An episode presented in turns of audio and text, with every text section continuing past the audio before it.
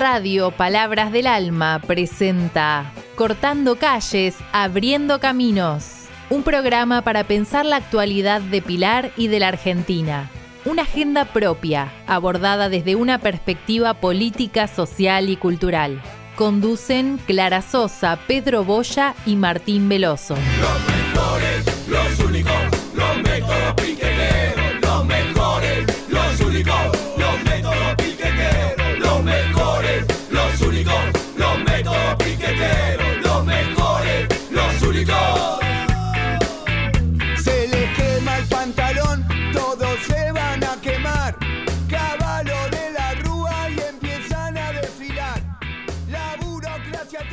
Y estamos un sábado más en Cortando Calles, abriendo caminos, nada más y nada menos que por Radio Palabras del Alma. No es un sábado como cualquiera, cualquier otro, porque, bueno, venimos de, de un balotaje del domingo pasado, donde se impuso Javier Milei, 11 puntos de diferencia por, eh, por sobre Sergio Massa. Así que, bueno, estamos un poco golpeados, pero resistiremos, estamos, eh, estamos acostumbrados a la lucha, no es novedad para nosotros, así que estaremos haciendo resistencia y lucha. Y bueno, vamos a estar en el día de hoy, vamos a continuar con la entrevista realizada al nieto 133, Daniel Santucho, donde nos cuente, nos va relatando eh, cómo él descubre, ¿no? que, mm, que había sido apropiado. Eh, es, inmensa, es inmenso y es muy profundo su relato. Eh, así que me gustaría que podamos continuar eh, con, con esa entrevista. Va a venir después las crónicas con Martincito Martín Veloso y eh, nuestro cierre porque hoy es el último sábado de Cortando Calles, abriendo caminos del año. Arrancaremos nuevamente en marzo como todos los sábados. Así que bueno, les propongo que sigamos escuchando a Daniel Santucho, nieto 133. de, las cosas que se vienen en la casa, que para mí eso es el cosa. Ella, bueno, no quería, no entendía también, pero bueno, era como sentimiento encontrado, ¿no? el aceptar estar con ella sin no poder estar. Eso es lo que me llevó a pedir ayuda, a ir a una psicóloga y, empezar a, a trabajar sobre eso y nada. O sea, una vez que fui, claramente entendí que el problema venía de parte de, de no saber quién era. Y empecé a hablar, empecé a contar la historia y, y a cambiar las cosas. Gracias a eso fue que pude enfrentar y no pedirle que me diga la verdad, sino exigirle que me diga la verdad. Que cuánto tiempo más me iba a seguir mintiendo, que ya tenía más de 40 años y me había mentido toda la vida. Y él se ponía muy nervioso, él se, escapaba de la situación. Si estábamos en la cocina, se iba, se habitación, se acostaba, se tapaba, se escondía. Temblaba cuando le exigía. Y no decía nada. Era una cosa, la violencia de eso. O sea, pasó un día y al otro día volvió a pasar lo mismo. Yo estaba ahí porque no, no toleraba ninguna mentira. Y fue así que un día me, me siente y me dice que me iba a decir lo que había pasado, me iba a decir la verdad. Y él me cuenta que en un tiempo se había separado de que yo creía mi mamá, que ella se había ido, se había ido con otro hombre. Tuvieron casi tres años separados. Y ella un día vuelve con un bebé, queriendo arreglar las cosas, y que la perdona y la acepta con ese bebé. Cuando me dice eso yo me quedo congelado y me quedo pensando y digo, pero hace más de 20 años que yo te pedí, digo, que te pedí la verdad. ¿Qué no me dijiste? ¿Qué no me dijiste cuando vine de 21 años y te dije, ¿por qué me dicen esto? Tuviste de ahí 20 años para decirme, si se lo vengo preguntando todos los días, si era la verdad, ¿por qué no me la dijiste? Me lo hubiesen dicho los chicos, se sentado los dos y hablar conmigo. A leer, lo que iba a entender. Puede que me estaba mintiendo, pero seguía mintiendo. Que nunca me iba a decir la verdad. Lo único que saqué claro de su boca que no era mi papá. Y, fue así que, me fui de ahí porque no tenía nada que a pedir ayuda, estuve un tiempo en la casa del padrino de una de mis hijas, hasta, que pude encontrar un lugar alquilar. Eso fue en febrero de este año. Y y estando ahí, todo este tiempo que venía trabajando con la psicóloga, empecé a, cambiar muchas cosas en mi vida. La primera fue poder estar tiempo con mis hijas, tiempo de calidad, poder compartir cosas que, que por ahí son muy comunes para todos los padres, ¿no? De, preparar la merienda, en hacer la tarea, en que se bañen, en cenar, en llevarlas a dormir. Y, eso me dio mucha fuerza porque fue, fue a partir de ahí que me acerqué a abuelas otra vez a, pedir ayuda. Esta vez hice entrando a la página, se nos forma, digamos, este, por videollamada, en las primeras charlas. Y también me escucharon, me comprendieron, me tuvieron paciencia y me pidieron que que nada, que busque, que busque pruebas, que busque ayuda, que empiece buscando una red de bautismo. Por lo general me decían que los casos en que se apropian, que roban al bebé, eligen a los padrinos de bautismo como agradecimiento, que, que podía ser una pista, y que buscaran familiares, que tuviera en personas conocidas de ellos, en gente que, que, haya estado con ellos en esos años, el año que yo nací. Y bueno, lo primero que hice fue acercarme a, la parroquia, donde sabía que me habían bautizado. Y, y nada, y pedir en el libro de acta que, que me dieran, digamos, los, los datos de ese día. Y me lo pasan en una hoja y, lo leo. Y cuando lo leo, lo primero que me llama la atención es que decía fecha de bautismo 19 de marzo y fecha de nacimiento 24 de marzo del mismo año. O sea, me habían bautizado, según eso, según eh, ese libro, me habían bautizado cinco días antes de nacer. Yo digo, pero esto está re mal. ¿Cómo puede ser? ¿Cómo puede ser que nadie se dé cuenta, que, que, que anoten esto, que lo firmen, que lo sellen y que a nadie le llama la atención. Y bueno, obviamente llegué, llegué a mi casa y lo primero que hice fue avisar a abuelas, avisar a tu madre, mandarle fotos.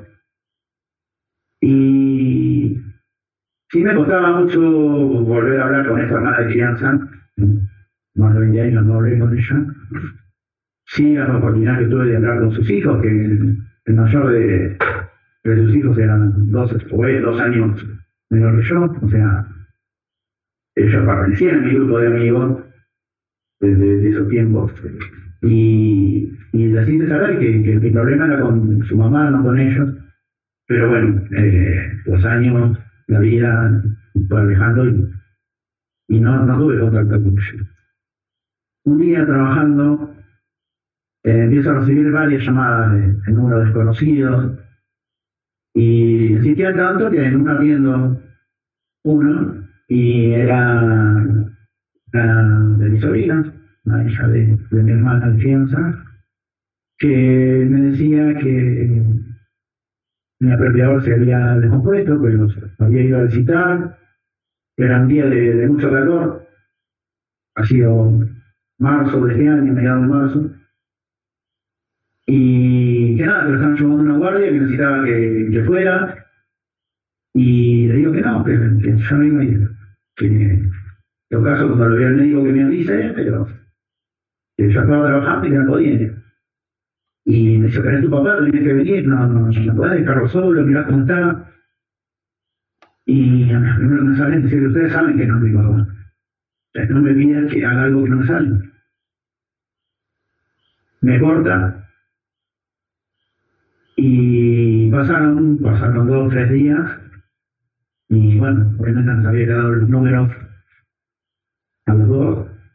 Y, me escribe y pasamos a hablar. Y ahí es donde yo le cuento esta historia que, me dice él, que me inventa, y, y mi sobrina me dice, mira, no, a mí mi mamá me contó otra cosa. A mí me dijo que, que no son tus papás, dieron toda la vida. Entonces es cuando yo le pido ayuda, le pido que si podía hablar con, con un tío, con alguna tía de ella, tíos de sangre, hermanas de su madre, hermanos de su madre. Y, y me dice que sí, que me iba a ayudar. Pasó alrededor de una semana cuando me, trae noticias, dicen que hablar con un tío, que en el año que yo nací sería un nene de 12 años, más o menos, y, y estando en la casa de mis apropiadores, escucha cuando dos policías le dicen a él, que también era policía, de la provincia de Buenos Aires, quédate tranquilo que te vamos a conseguir un bebé. Yo pienso que claramente ese nene no se habrá podido aguantar escuchar eso y, se lo habrá contado a su madre o a sus hermanos. Y entre esos estaba el hermano que era San Entonces, más claro que eso, dije, yo no, no puede haber. Y, y es cuando vuelvo a hablar con abuelas y les cuento esto, y cuento con nadie, o sea, yo le contaba todo, todo lo que se necesitaba saberlo. Y es ahí que días después me dan la fecha para, para hacerme el estudio de ellos. En este tiempo que yo tenía mis hijas, los fines de semana conmigo, empecé a hablar del tema porque necesitaba hablarlo, porque necesitaba sentirla cerca, necesitaba su apoyo y entendía, porque me di cuenta que también es importante que ella supiera la verdad. Entonces lo primero que, que fue decirle que mi papá no era mi papá. Y se sorprenden, pero no, no les afecta, o sea, porque justamente eso, era el papá de papá, no era su abuelo. Me pasan, pasan las semanas y, bueno, yo le digo que, que no había sacado abuela, que estaba teniendo ayuda. Y entonces la más grande, que en ese momento tenía 13 años, me dice, pero tenemos otra familia. Y yo le digo, mira, yo no te puedo asegurar si tenemos una familia. Lo que yo te puedo asegurar es que voy a buscar la verdad. Voy a llegar hasta, hasta el último para saber la verdad. Y cuando yo le hablaba de abuelas y le hablaba de los militares y le explicaba lo que había pasado, suerte, para mí también ella lo estaba viendo en el colegio, apenas había sido marzo de este año. Y era eso, ¿no? Lo que ella veía en clase era lo que yo le estaba contando en mi propia vida. Era una víctima de lo que había pasado en. Sin saberlo, porque si hay algo que, me dejaron claro con nadie, que podía ser nieto de abuelas, como no podía haber sido nieto, pero que sí hay otras familias que buscan bebés bebés que fueron robados de hospitales, que nunca quedó claro qué pasó con ese cuerpito, y ante la duda la familia se acerca y da su muestra de sangre para poder recuperar a su hijo. Y, y eso pasó muchos años y no sé si hasta el día de. Entonces yo necesitaba que ellos también tuvieran claro eso y no ilusionarnos con encontrar una familia o algo tan importante que, que después no pudiera cumplir. La más chiquita en ese momento tenía 8 y, y los chicos no sé, tienen algo especial porque los chicos entienden todo. Es increíble, pero cómo, cómo absorben todo y, y, y lo comprenden y lo, lo, llevan mejor que los grandes. Así que bueno, llegó la fecha de, de que me dieron para hacerme el estudio de ADN y, y les cuento, les digo, el día que tenía que ir, y, y me explicaban, me preguntaban cómo era, y le digo, bueno, me van a sacar sangre, y esa sangre me van a comprar con, con muchas otras familias que se dejaron su muestra de sangre y que están buscando justamente a un hijo, a un nieto. Eh, cuando llega el momento de, de que me tenían que dar la noticia, otra vez había cambiado el número de celu, había tenido un problema, me habían hackeado y había cambiado el número, había cambiado el mail, había cambiado todo y no tenía forma de ubicarme. Yo me había colgado, no había pasado el número y bueno, es así que, que uno de los chicos que trabajan con como es de la zona, ahora que lo conozco me voy que vivía a 10 minutos de mi casa, eh, se ofreció a buscarme. Y es así que, el primer domicilio al que va es en la casa de mis hijas. Eso fue el 25 de julio de este año. Estaban en vacaciones de invierno. Las nenas cerraban las luces en la casa y la mamá estaba trabajando. Y nada, realmente se, se acerca, llama, no, no, no estaba, no había nadie en la casa, ni no sabían. Y siguió con el siguiente dato que tenía, que era otro domicilio, que sabía, entre los cambios de, de domicilio que hice, que te daban el documento, figuraba el de la casa del expropiador, así que fue hasta ahí, preguntó por mí, tampoco le sabían decir nada, y entonces es cuando se comunica con la gente de las personas de Argentina, y ellos me dan el dato del lugar donde yo trabajaba. Me fue a buscar, y yo en ese lugar trabajé durante 18 años. Y es un mayorista y los clientes me conocen hace 18 años. Entonces, la mayoría no. Y todos los que van me saludan, me dicen, me decían, hola Dani. Y este muchacho se acerca y me dice, hola Dani. Hola, ¿qué tal? Le digo yo. Que era por nombre. Y me dice, vengo por el trámite que hiciste. Y ya me quedé pensando y no, no caía de que me hablaba. Y yo estaba con que me habían hackeado el teléfono y estoy que Y le digo, no, mirá, estoy ocupado ahora, ¿me podés dejar un cachito? Bueno, sí, te espero ahí en la playa de estacionamiento. Bueno, te digo, yo fui esa mañana. Lo tuve como 15 minutos esperando hasta que dije, muy pobre flaco. Que salgo a la playa y, y le, le digo, sí, ¿qué pasó? Primero yo pensé que era un cliente que me había mandado una macana, que me había decir algo, y no. Me dice, mira, yo vengo de Conadi. Cuando me dice vengo de Conadi, ahí me cae la pincha. Y no sabía cómo, esperá, esperá, le digo, dame 10 minutos, ya se, ya se hacían las 12 del mediodía. Yo ese día trabajaba hasta las 12. Digo, ya me cambio y, y voy. Pero mi programa, bueno, dicen, incluso en la estación de servicio de y te espero. Cuando voy a buscar mis cosas, agarro el teléfono, y tenía un montón de llamadas de la mamá de mis hijas, diciendo que tienes el hombre que te está buscando, niñas están solas, que no sé qué. Entonces le llamo y digo, mira, que estés tranquila, que ya hablé con él, es del Conadi, pero ¿estás seguro que es del Conadi? No, estoy seguro, no mostró ninguna credencial, nada, pero bueno, quédate tranquila, yo hablo con él, cuando termino hablar con él te aviso. Y fui con cierto temor, pero nada, me explica la situación, eh, porque él no podía decir quién era yo o para qué me estaba buscando, solo que me estaba buscando a mí. Y bueno, me pedía eso, que me acercara hasta, hasta las oficinas en Capital, y para darme, pero que no podía hacer en la estación de servicio. Se tenía que ir a acompañarlo y mostrar bueno, papeles, resultados, fotos.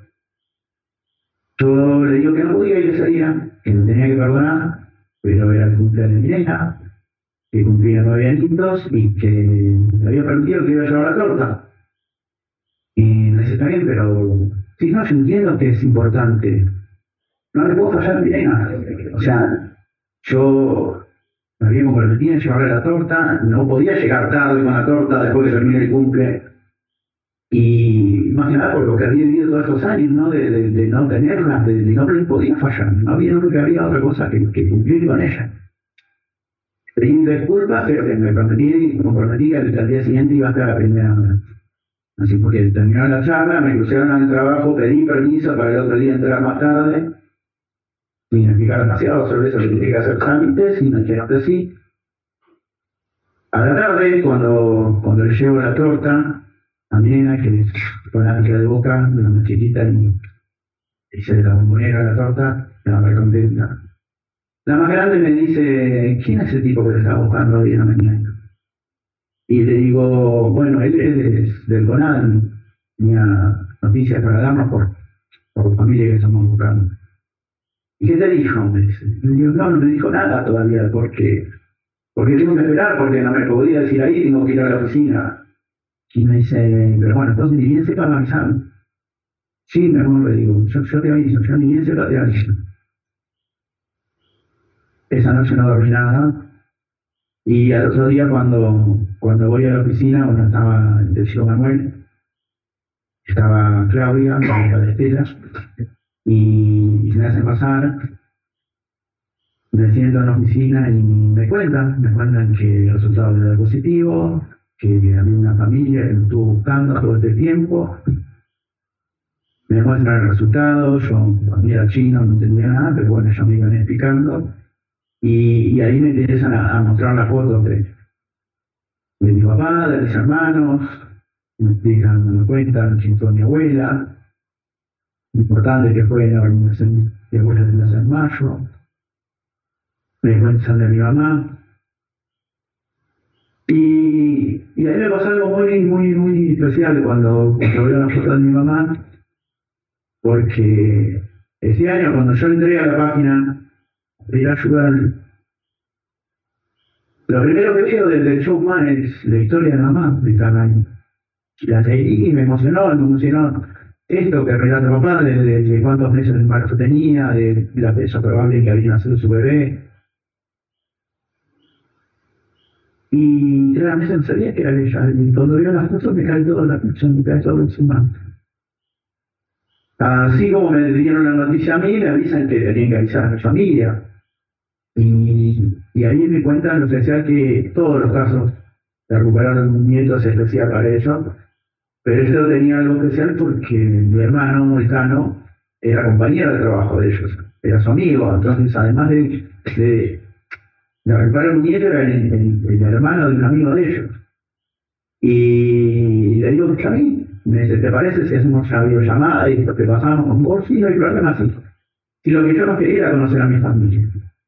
Y, y me dice, mira, él no está acá, le está visitando a tus hermanos que viven en Italia, pero bueno, creemos que es mejor que le avisemos a ellos y que ellos le avisen a tu papá. Y dice, está bien, le digo, me parece bien. Bueno, así es cuando lo llaman y se ve que, que, hay un código entre ellos en decir, sentate, está sentado antes de darle la noticia, la noticia tan importante. Y mi hermano cuando le dicen eso se pone como loco, empieza a los gritos y le dice, pero no, no me jodas, que con esto no se jode, no, no me jodas, dice Manuel. Y él empezó a los gritos, empezó a correr, estaba pasando la perra, se escapa la perra. Él, le dice, bueno, calmate, calmate, porque está acá tu hermano, te está escuchando, te quiere ver. Y ahí es donde se queda quieto él y, bueno, tiene el teléfono y, nos vemos a través de la videollamada. Y lo primero que me sale es decirle gracias, gracias a búsqueda, gracias por no mostrar un brazo, por seguir el legado de nuestra abuela. Y pues ponernos a llorar, todos, todos los que mi hermano y, los que estaban ahí presentes conmigo no, no aguantaron el llanto. Eh, bueno, quedamos en hablarnos y, de hecho a la tarde hicimos otra videollamada, pero ya con, con Gabriel y con Flor también, estaban los tres y fue, fue muy linda, fue muy fuerte.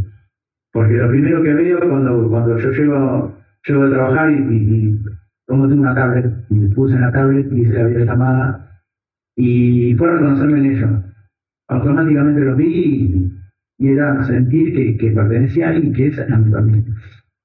Y después lo suman a papá en la videollamada y, y nada, y charlamos y nos presentamos y nos conocemos y vamos hablando de cosas.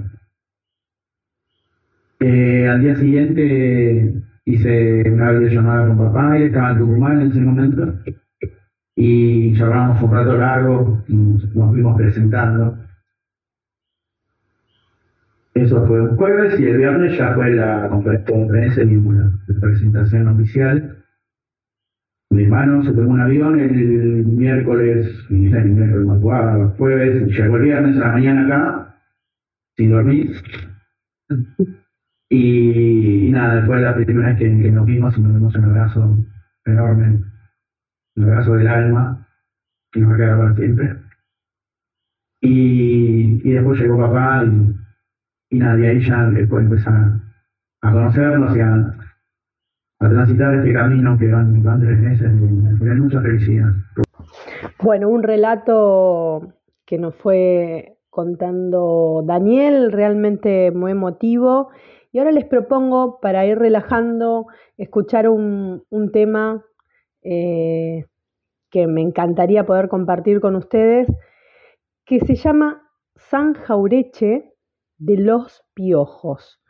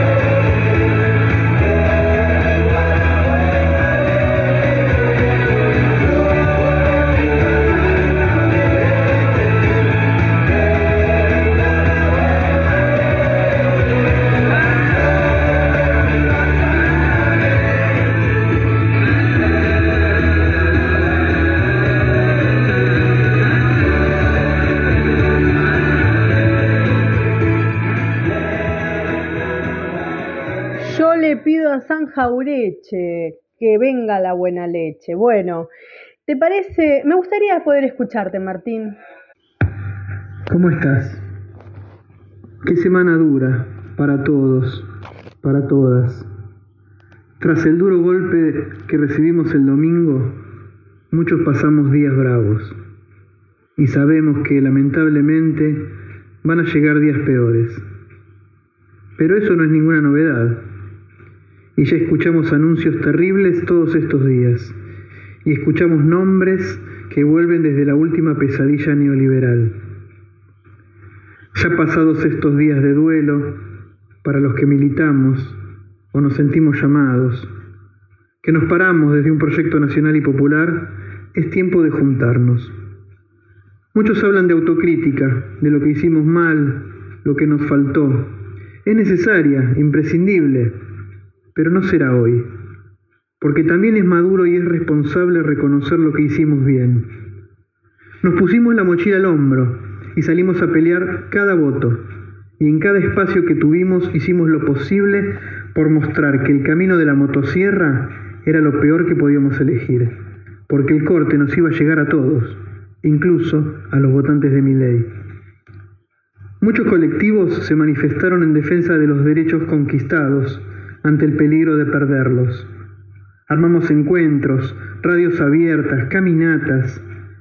También vimos conmovedores testimonios en transportes a los que le dimos el nombre de micropolítica. Y hablamos en el trabajo, en el colectivo, en la verdulería, en la escuela de nuestros hijos, en el barrio, en la radio. Y todo eso estuvo bien y fue hermoso, porque nuestro esfuerzo fue nuestro esfuerzo para sostener el sueño de una patria de todos, de todas, pero no alcanzó. Pero que no alcanzara no le quita nada del valor enorme que le debemos dar, porque ese fue el primer gesto de resistencia, y vendrán muchos más porque este pueblo no sabe ni quiere rendirse. Empezamos de a poco, juntándonos, cuidándonos, queriéndonos. Desde ese amor empieza la resistencia y desde esa resistencia vamos a volver. Cuán sentidas palabras, Martín. Realmente eh, muy emotivo eh, no me sorprende porque cada sábado eh, escribís mejor y, cada vez más profundo. Así que valoro y, te agradezco tus palabras. Y qué mejor poder eh, escuchar Resistiré de Horacio, de Horacio Fontova, sí. Es una versión precedido por frases que quizás hayan sonado demasiado en un momento en particular de nuestra historia, de la historia argentina, con la cruenta época de la dictadura cívico-militar y siempre es bueno poder recordar.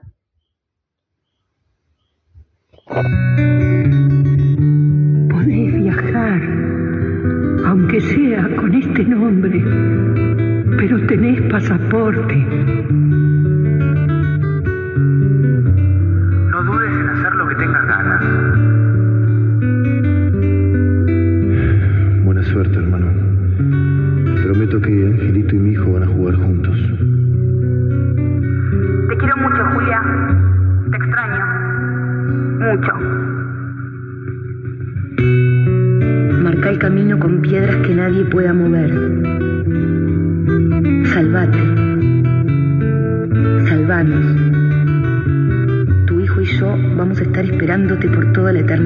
Necesario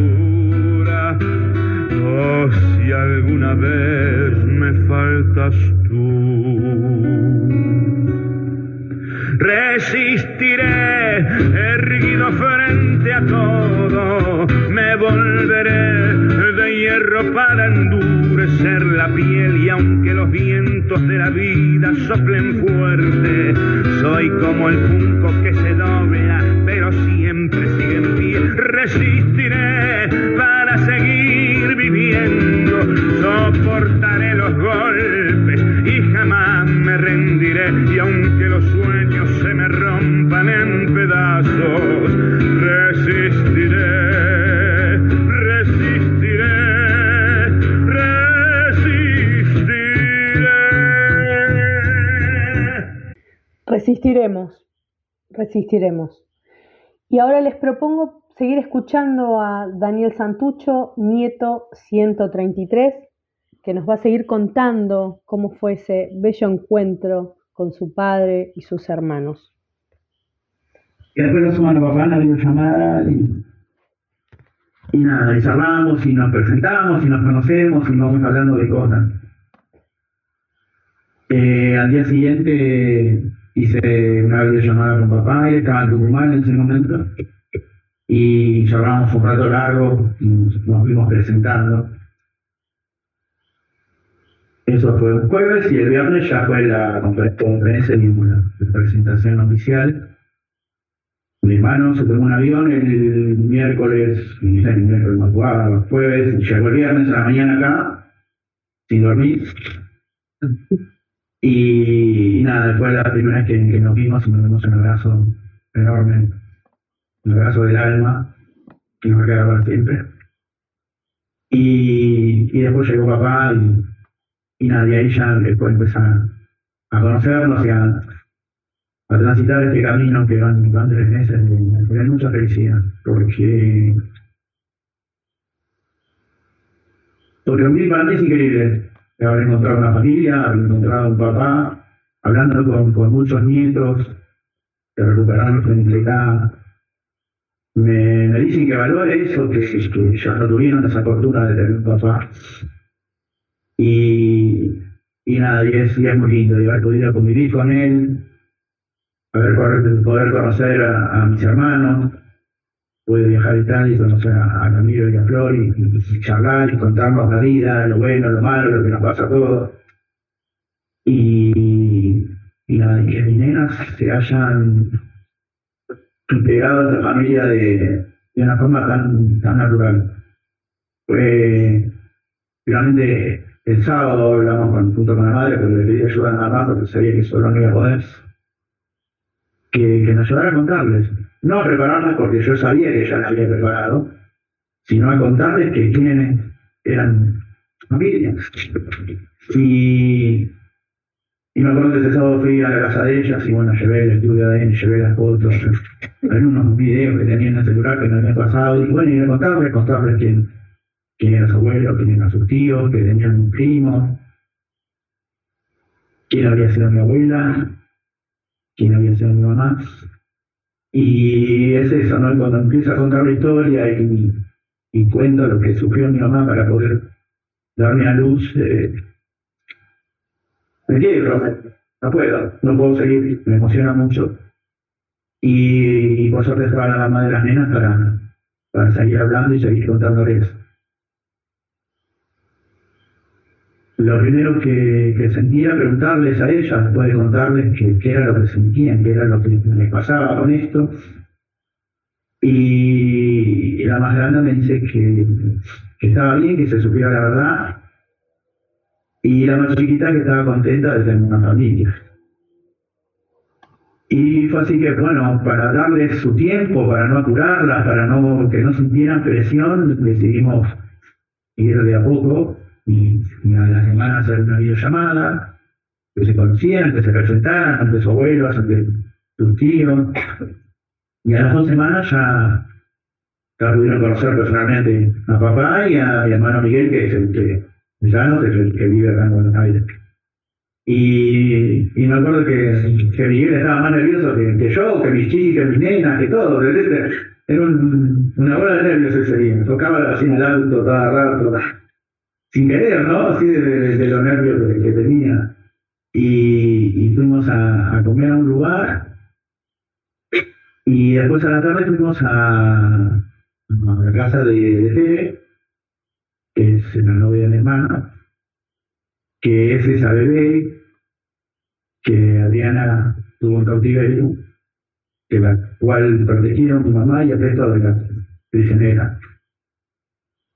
Y, y las chicas se sintieron más, más cómodas porque era un ambiente familiar, porque era una casa, porque nadie estaba alrededor observando, nadie desconocido, quiero decir.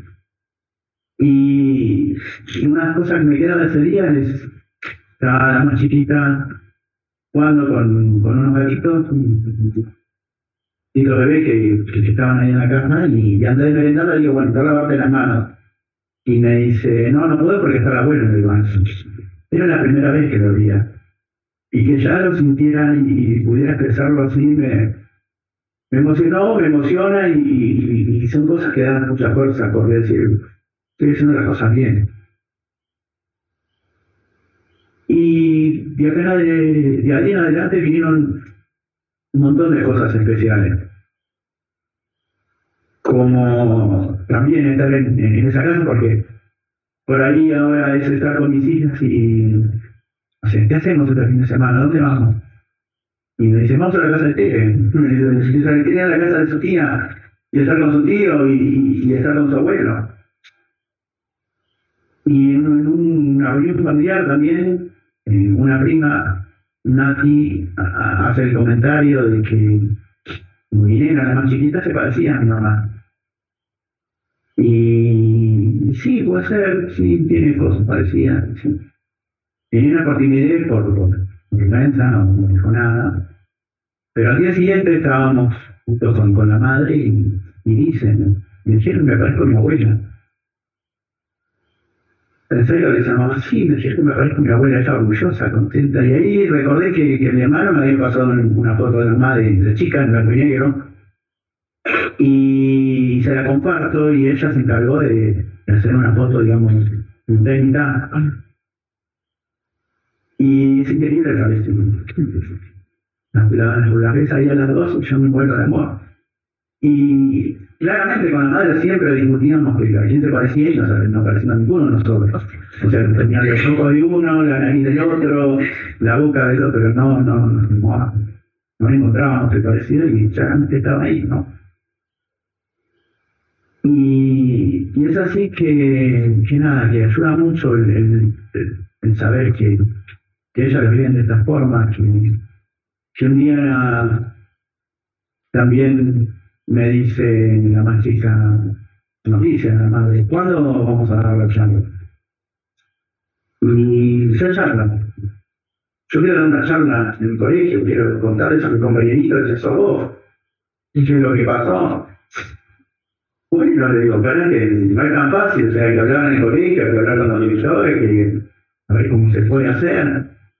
Bueno, pero hablar más, no, porque yo quiero hablar, yo quiero contar.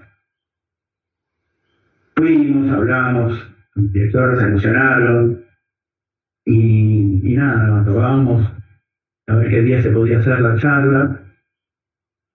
Pero mi nena se aguantaba, y era así que iba a un cumpleaños y lo contaba, o iba a una pijamada y se le contaba cosas chiquitas, entonces por ahí la madre que se fue a ir a buscarla quería como que, para que no le caiga sorpresa, sobre todo a, a esa familia que más relación tenía, contarle, ¿no? A su mamá, o padre de la nena, mirá, che, ¿sabes qué está? Pues por ahí le, le daban a él y no sabía cómo encargarle. Tranquila, tranquila, que tu, tu nena ya nos contó todo. y entonces fue así que fuimos a la charla y la mitad del grado yo lo sabía, pero bueno, yo acuerdo que, que- que primero lo hablé con la directora y después pensaba cómo, cómo hablo con chicos de 9 años, cómo les cuento para que entiendan, para no confundirlos y, y no utilizar una palabra que, que nada, que los deje, que los deje mal.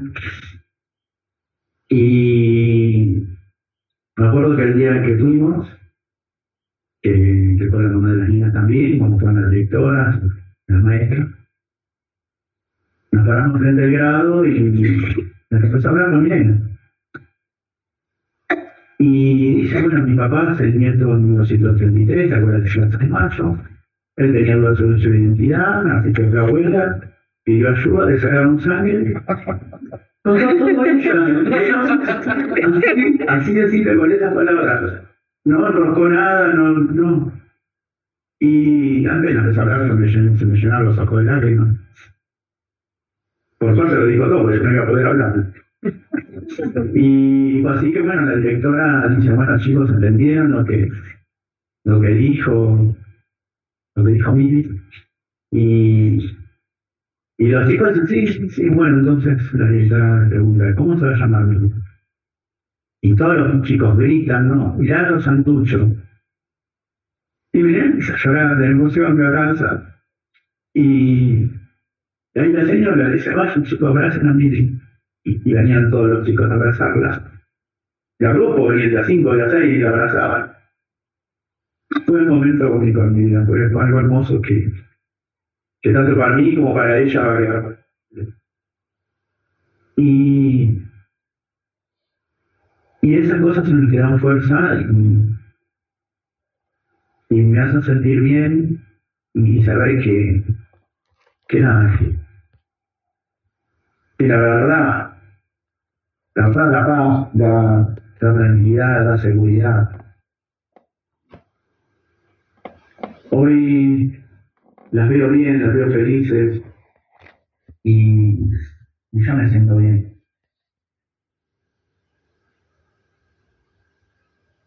Siento que, que nada, que gracias a Dios pude hacer las cosas a tiempo. Para mí, para mis hijas, que mi apropiador supo que, la verdad llegó. Él fue procesado y estuvo con prisión domiciliaria hasta que murió, poco más de un mes. Y hay cosas que para mí no tienen mucha explicación. Yo tengo la oportunidad de hacerme mi DNI, tener mi nueva identidad. Un día martes, el día miércoles 27 de septiembre, era el cumpleaños de mi mamá. Y mi hermano, hacía un par de semanas atrás, me había invitado, me había comentado que se iba a hacer un homenaje en el puerto de Banfield, el lugar donde ella estuvo secuestrada y donde dio luz. Y apenas me cuenta, yo le digo que, que quería ir. Todavía no me había dado con usted. Se cumplían dos meses, el 26, ya me cumplí dos meses que había recuperado el día. Pero sentí que era una muy importante, o sea que, que simbolizaba muchas cosas. El cumpleaños de mi mamá, hecho que a ella y a otras tres maestras se homenajeaban, también desaparecidas y secuestradas en el mismo lugar. Y decidí ir y, le dije que, que hablara con la periodista de, de página 12, que, que iba a dar la nota y que, me iba a dar a conocer. Sentía, me sentía preparado. No sabía que iba a conocer la celda, los calabozos del pozo. Yo creí que solamente era, digamos, el acto.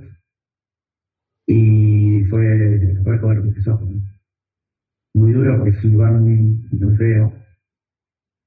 Es frío, es oscuro en todas las palabras, en todos los sentidos. Pero no me equivoqué, porque me sentí preparado y, y, y lo pude sobrellevar.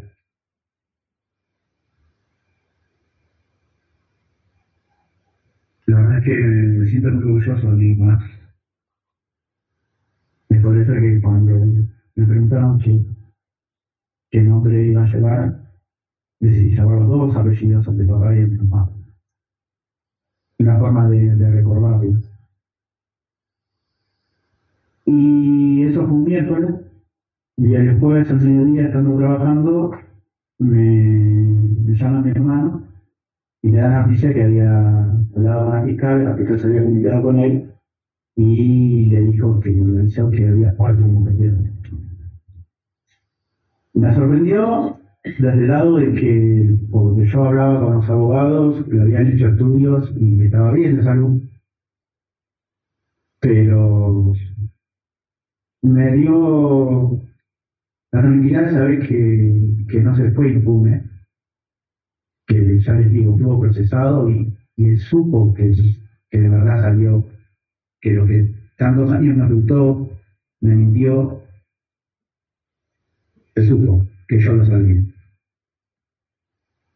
Obviamente sí hubiese preferido que, que fuera juzgado y condenado, pero bueno, si algo le queda de conciencia, se fue con esa, con esa culpa.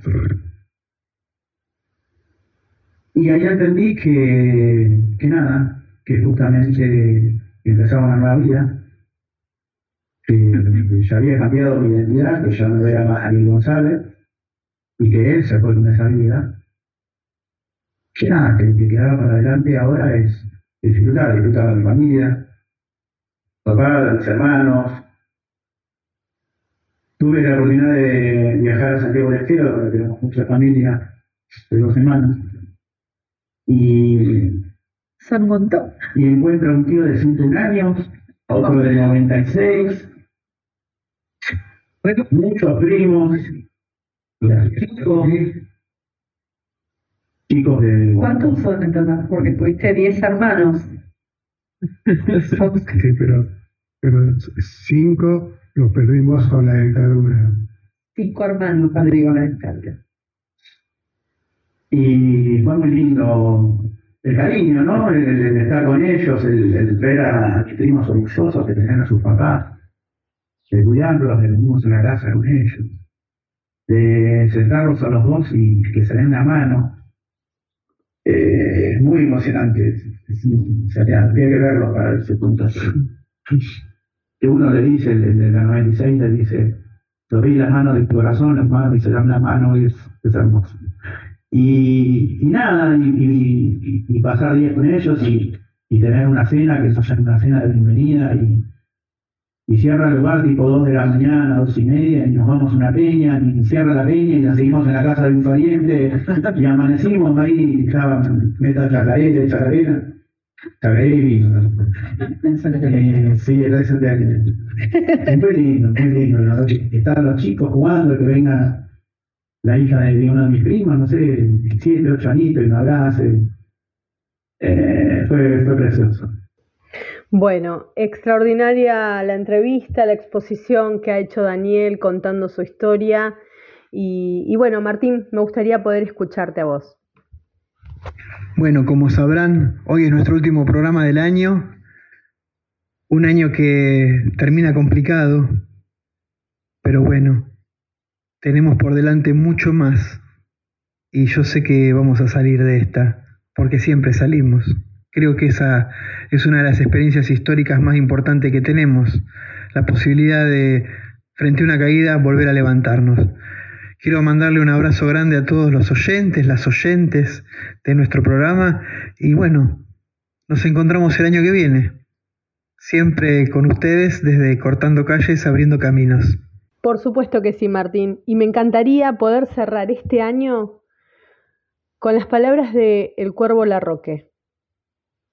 Primero porque es una de las personas que más admiro en lo que es la militancia en el territorio, un ministro, un gran ministro de desarrollo de la provincia de Buenos Aires, pero por sobre todas las cosas un gran compañero. Y me gustaría cerrar este programa de hoy cortando calles, abriendo caminos por radio Palabras del Alma con sus palabras. Hasta el año que viene. Hagámonos cargo a nosotros la que nos toca, compañeros, compañeras. Esta la tenemos que resolver nosotros. Y las madres hicieron muchísimas cosas. Ojo en este tiempo también con dudar de las ideas, de las convicciones, de nuestra doctrina. Nuestra doctrina está invicta. En todo caso tenemos que revisar quienes han ejecutado o a quienes les toca en distintos momentos, circunstancias, ser la cara de, de lo que se dice en nombre de una filosofía y una doctrina que es incuestionable y que le ha dado al pueblo argentino sus mejores momentos. Y creo que ahí sí hay un mensaje de nuestra sociedad, porque las urnas hablaron y bueno, hay una derrota muy grande, pero también hay un triunfo inmenso en la provincia de Buenos Aires. Milei ganó por 10 en la nación, se ganó por 20 en la provincia y tenemos que hacer valer eso. Ahora, hay algo en el mensaje de las urnas que tiene que ver mucho con lo que planteaba en el video y con lo que siempre nos decía. Nosotros tenemos que honrar la política y tenemos que debatir a fondo si verdaderamente estamos a la altura de las circunstancias, si honramos la representación, si aquellos ciudadanos y ciudadanas que votan, que eligen y que confían en una responsabilidad se sienten plenamente representados, perdón. De ya que en la provincia de Buenos Aires está claro que sí. Pero creo que tenemos que hacer una autocrítica profunda. Y por supuesto que en Ensenada también y en muchos lugares. Pero creo que nosotros tenemos que hacer una revisión muy profunda de nuestra práctica militante. Y hacerlo en primera persona porque es fácil ir y decir, fulanito, menganita. No, no, no. ¿Qué podemos mejorar nosotros? Lo que decía él en el video, nos levantamos a la mañana un examen de conciencia. ¿Qué podemos hacer hoy por el otro?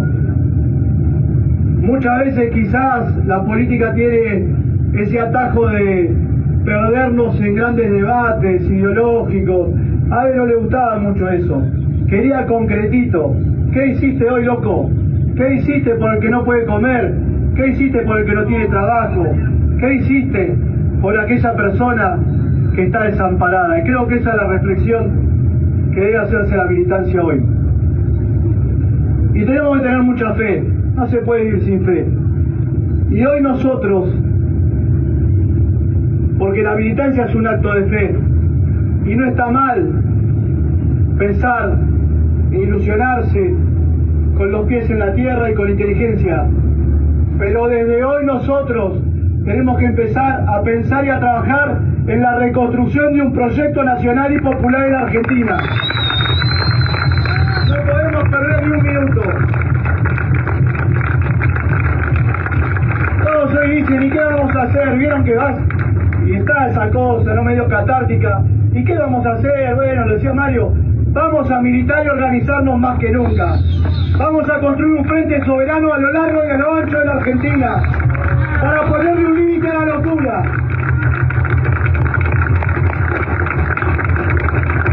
Y también esa esperanza no es una esperanza descabellada ni ajena a la realidad.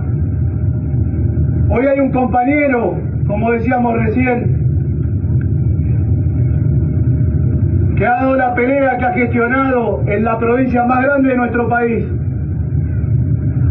que ha obtenido un triunfo, un triunfo rotundo y que sin duda, que sin duda compañeros, compañeras, como decía Mario, tenemos que defenderlo, protegerlo y cuidarlo porque hoy representa la esperanza de la Argentina.